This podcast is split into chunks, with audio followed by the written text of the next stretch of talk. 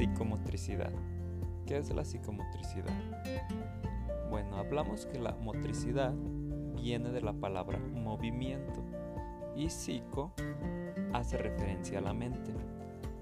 Entonces, la motricidad es la capacidad que las personas tenemos para generar movimiento por sí mismos, existiendo una adecuada coordinación y sincronización entre todas las estructuras que intervienen en el movimiento, como son el sistema nervioso, el sistema muscular, el sistema esquelético y los órganos de los sentidos. Si sumamos la mente a esta definición, tendríamos que la psicomotricidad considera el movimiento como medio de expresión, de comunicación y de relación del ser humano con los demás. Esto quiere decir de cómo nos relacionamos con las demás personas.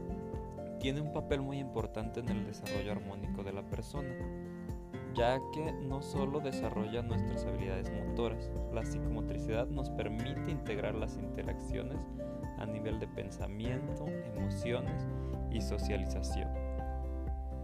La psicomotricidad abarca muchas áreas, las cuales son esquema corporal, lateralidad, equilibrio, espacio, tiempo, ritmo, motricidad fina motricidad gruesa. Nos centraremos más en esas últimas dos, ya que son las que trabajaremos nosotros en la actividad. La motricidad gruesa hace referencia a movimientos amplios, coordinación general y visión motora, tono muscular y equilibrio es todo lo relacionado con el desarrollo del cuerpo y de las habilidades psicomotrices respecto al juego al aire libre y a los movimientos de manos, brazos, piernas y pies.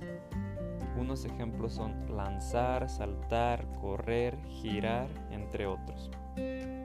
La motricidad fina son movimientos más específicos y precisos que llevan a cabo una destreza, como la coordinación oculomanual, las habilidades musicales, entre otras. La motricidad fina es el desarrollo de las habilidades de la mano en lo referente a la pinza o agarre.